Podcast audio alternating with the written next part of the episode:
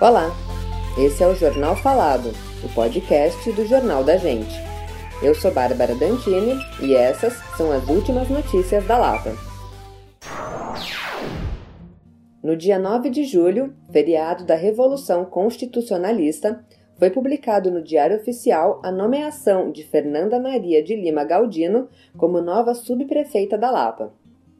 Caio Luz, que ficou no cargo por pouco mais de 100 dias, foi convidado pelo prefeito Ricardo Nunes para integrar a Secretaria Municipal das Subprefeituras, como secretário executivo. Fernanda Galdino é formada em Pedagogia e já trabalhou na Espetures, Coab e Prodan.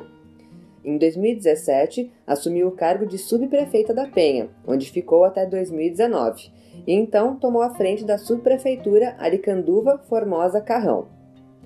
Como subprefeita da Lapa, Fernanda será encarregada pela zeladoria dos distritos Barra Funda, Lapa, Perdizes, Vila Leopoldina, Jaguaré e Vila Jaguara, com orçamento de 36 milhões e meio de reais para este ano.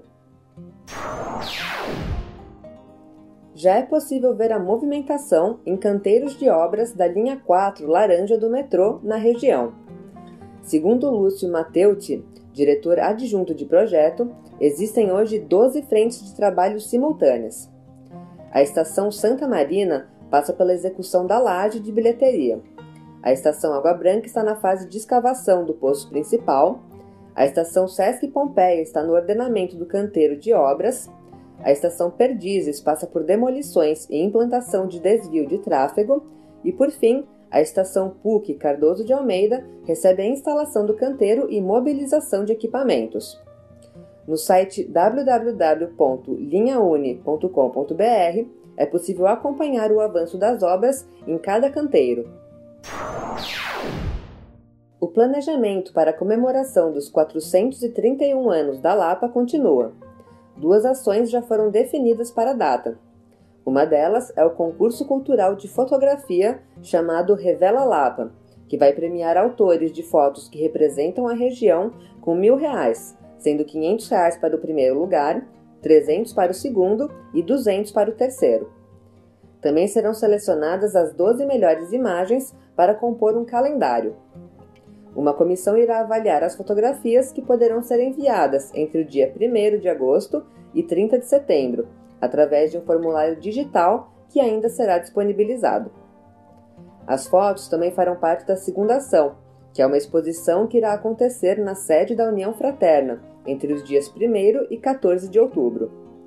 Além das fotos selecionadas através do concurso cultural, será exibida a mostra Alto da Lapa, com fotos antigas e documentos dos loteamentos da companhia City of São Paulo, que deram origem ao bairro.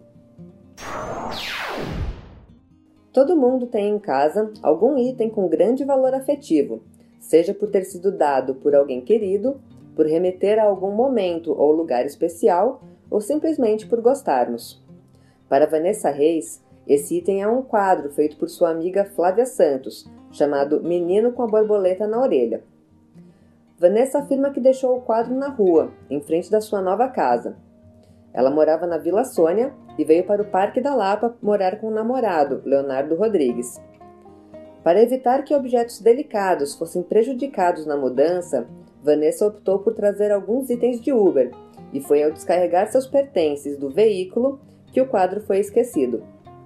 Na tentativa de reencontrar o objeto, o casal espalhou cartazes pela região, como na Praça Nova Lapa e perto da movimentada UBS Parque da Lapa. O casal ganhou muita simpatia em grupos de moradores da região, que torcem para que esse reencontro aconteça. A Secretaria Municipal de Cultura realizou diversas ações para celebrar o Dia do Rock, comemorado em 13 de julho. A Pompeia é considerada o berço do rock paulistano, por ter sido o bairro onde se formou a banda Os Mutantes, sendo que os irmãos Arnaldo Batista e Sérgio Dias moraram na rua Venâncio Aires, e nos anos 80, o Sesc Pompeia foi pioneiro na cena punk, com o festival O Começo do Fim do Mundo, com shows de bandas como Inocentes, Ratos de Porão e Cólera. Para comemorar a Semana do Rock, a Avenida Pompeia recebeu uma homenagem à rainha do rock nacional, Rita Lee, com um mural que combina as técnicas de pintura e lambe-lambe, realizado pela artista telúrica. Quem quiser conferir, basta ir na altura do número 1550. Esse foi o Jornal Falado. Para mais notícias, acesse www.jornaldagente.inf.br. Até o próximo boletim.